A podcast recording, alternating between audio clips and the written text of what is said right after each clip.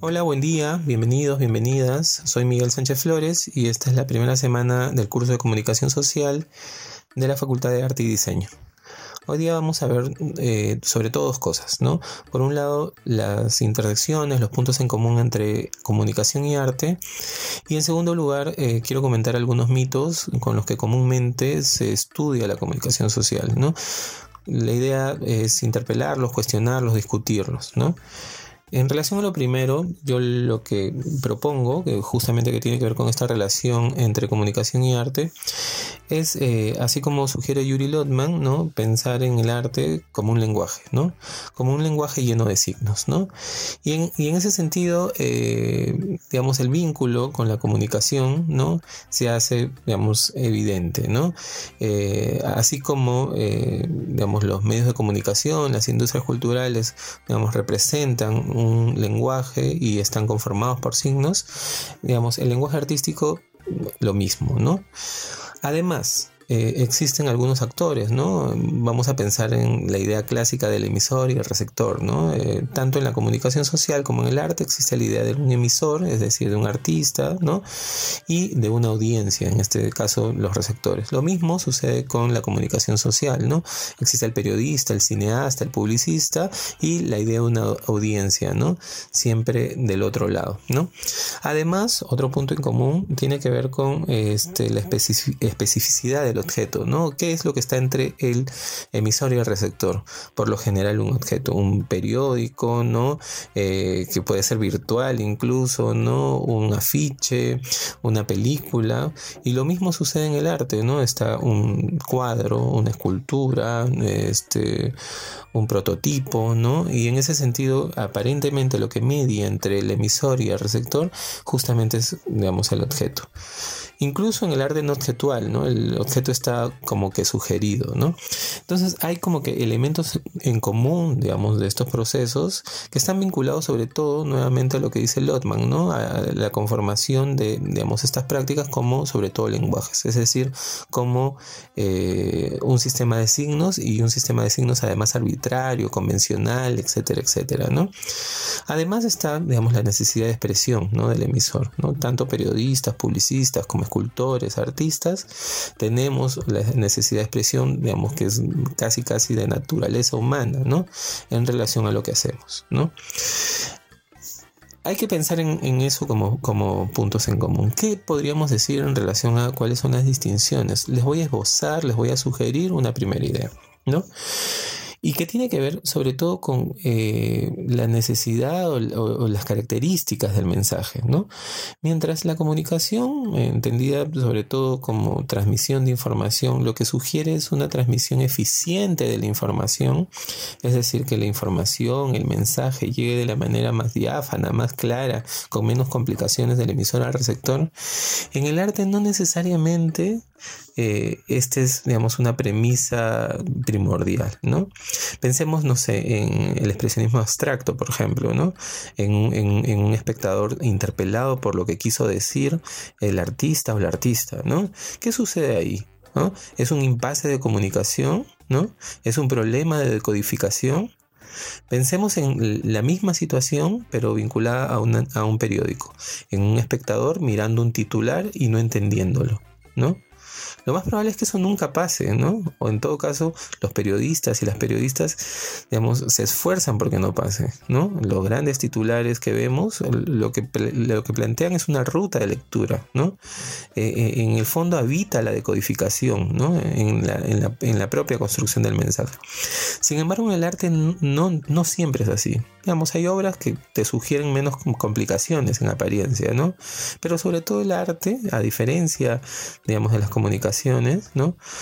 Trabaja eh, justamente con, la idea de que el mensaje es un mensaje eh, o, que la idea de la transmisión del mensaje está, digamos, situado por complicaciones, por ambigüedades, por malos entendidos por cosas que no necesariamente nos saltan eh, a, primera vista, ¿no? Entonces yo, les sugiero, les propongo pensar justamente en esa especificidad del lenguaje artístico, ¿no? Que de alguna manera se contrapone a la idea de la transmisión eficiente de la información con la que hemos estudiado la comunicación social siempre, ¿no? Sobre eso vamos a seguir discutiendo eh, a lo largo del ciclo, pero se, los quiero dejar ahí como pregunta. ¿Qué, digamos, otras características esenciales del arte encuentran que no dialogan con características esenciales del proceso de comunicación, digamos, más tradicional, ¿no? Que es eh, transmitir información de un lugar a otro lugar, de un emisor a un receptor. Y justamente sobre eso quería comentarles los mitos, ¿no? Que tienen que ver, que son tres, ¿no? El primer mito que yo quisiera desterrar de, por lo menos este curso, o por lo menos le sugiero este, eliminar o, o cuestionar, interpelar, tiene que ver con que la comunicación solo es transmisión eficiente de la información. Nosotros hemos estudiado con este modelo, que es un modelo al que se le conoce como modelo matemático, modelo de Shannon y Weber, a lo largo de, nuestros años de colegio. Yo seguramente, al igual que ustedes, he estudiado con que la comunicación sobre todo es eh, este modelo que tiene por un lado el emisor, el receptor, ¿no? el mensaje, el código, el canal y la señal de interferencia. Yo les diría, piensen en qué eh, aspectos de la realidad se cumple ese modelo. Les va a sorprender que sobre todo se cumple en lógicas bien verticales, ¿no? En donde el emisor tiene un poder, digamos, mayor sobre el usuario, ¿no? Piensen en la lógica, no sé, muy presente de la cuarentena, ¿no?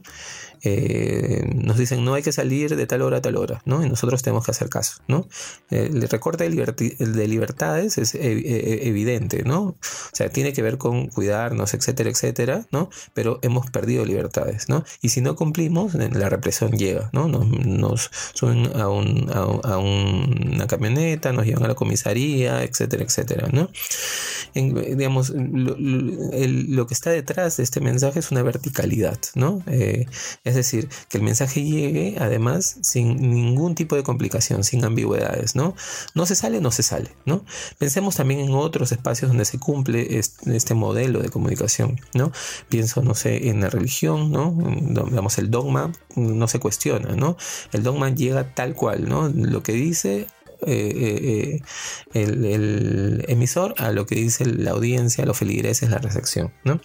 ¿En qué otros espacios se cumple digamos, esta, esta transmisión aparentemente eficiente de la información? ¿no? En la publicidad. ¿no? Piensen en una marca como Coca-Cola, que hacen una publicidad, ¿no? Lo que le interesa es que la gente vaya a comprar Coca-Cola, ¿no? Y si va a comprar Pepsi o, otra bebida, evidentemente hay un problema en la transmisión de la información, ¿no? Hay un problema en la comunicación. Lo interesante, y esto lo dice Yuri Lotman, es que eh, esto no se cumple nunca o, casi nunca, ¿no? Salvo en espacios, digamos, verticalizados, ¿no? Eh, entonces pensemos en por qué hemos estudiado la comunicación social, sobre todo como la transmisión eficiente de la información, es decir, eh, la transmisión además que prioriza un modelo vertical, ¿no? Eh, Yuri Lotman dice, digamos, la comunicación social o este, este modelo con el que hemos estudiado la comunicación social es ineficiente, ¿no? él dice incluso es una ficción científica, es decir, solo funciona en la ciencia, ¿no? Él dice, el proceso de comunicación social es un proceso más complejo, con muchas más ambigüedades, muchas más complicaciones, con, con muchos más tropezones. Y en ese sentido, habría que pensar en si en realidad la comunicación social, así como la vivimos diariamente, se acerca más a, las características del lenguaje artístico en el que ustedes se desenvuelven, ¿no? Ese es el primer mito. Se, los, propongo como algo que hay que por lo menos cuestionar e, e, interpelar, ¿no? O sea, la idea de que la comunicación solo es transmisión eficiente de la información, ¿no? Piensen, estamos llenos de malos entendidos constantemente, ¿no? Hay un juego que, de niñez que es el teléfono malogrado que, que, da cuenta de eso, ¿no? De la complicación, de la transmisión eficiente de la, de la comunicación.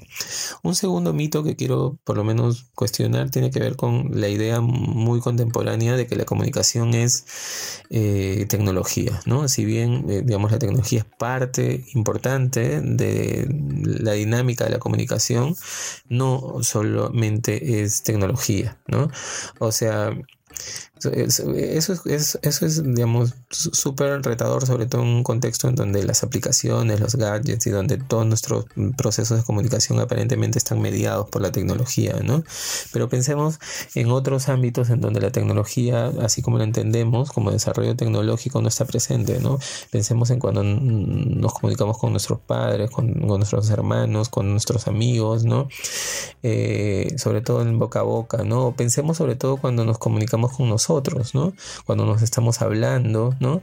Eh, ¿Qué tecnología está, digamos, eh, mediando ese proceso de comunicación, ¿no? Eh, entonces, pensemos en eso, ¿no? En, que la comunicación es más que tecnología, ¿no? en los últimos 20, 30 años, sobre todo a partir de, la aparición de Internet, digamos, muchos de los estudios de comunicación se han centrado en los estudios de este, desarrollo tecnológico, ¿no? Y eso, si bien es interesante y es una dimensión, no es la única dimensión, ¿no? Hace que, nos olvidemos de, la comunicación intrapersonal, de la comunicación interpersonal que eh, discurre, digamos, no necesariamente a partir de la mediación de la tecnología, ¿no? Entonces también cuestionemos, interpelemos este mito que dice que o, que que equipara la tecnología con la comunicación. Lo último, el último mito que, que quiero comentarles tiene que ver con que la comunicación resuelve todo, ¿no? Es un mito muy extendido también, ¿no? No sé si han escuchado, ah, tal político tiene un buen comunicador, ¿no? O, tal alcalde o alcaldesa eh, tiene un buen comunicador o una buena comunicadora. Yo lo que les diría es que eh, la comunicación eh, no sola no resuelve nada, ¿no? Y quizá eso es interesante de contrastarlo con la realidad de la cuarentena, ¿no? O sea, miren, eh, Vizcarra comunica bien, digamos, es claro, utiliza una pizarra, nos habla con un lenguaje sencillo, pero no basta para, para solucionar un problema mayor, ¿no? Es necesario que otras dimensiones de la sociedad se involucren, ¿no? La educación, la salud, la economía, etcétera, etcétera. Así funciona la comunicación, ¿no? No como un sistema que lo puede solucionar todo, sino como un, digamos, espacio que necesita interactuar con otras dimensiones de la sociedad.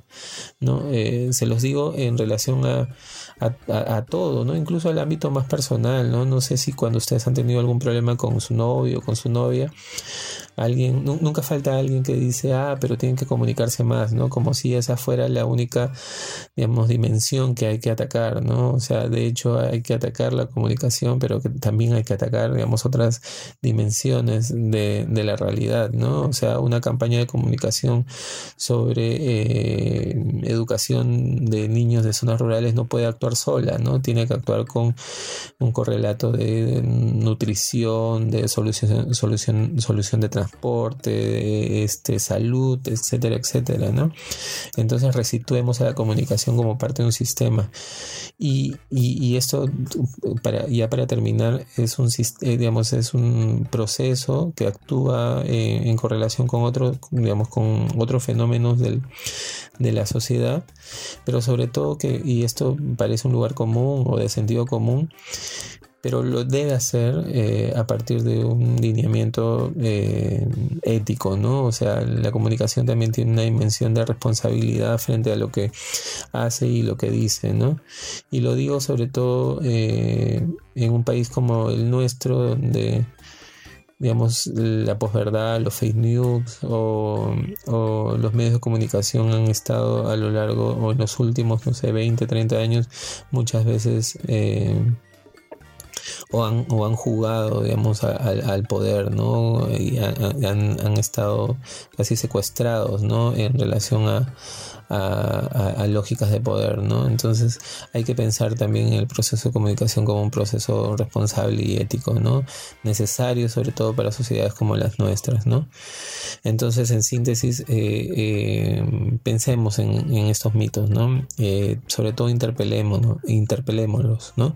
El mito que dice que la comunicación solo es transmisión eficiente de información, pensemos en, que la realidad casi nunca esto se cumple, como diría Yuri Lotman, Lo segundo, que la comunicación se, se reduce solo a una cuestión tecnológica. Eh, es verdad que la tecnología tiene mucho que ver con la comunicación, pero la comunicación es mucho más que tecnología. Y lo último, que la comunicación lo resuelve todo, ¿no? En todo caso, que la comunicación sola lo resuelve todo, ¿no? Pensemos que es, un, es una cuestión más sistémica, ¿no? Eh, y que requiere además de una acción ética y responsable en relación a lo que se dice y lo que se hace, ¿no?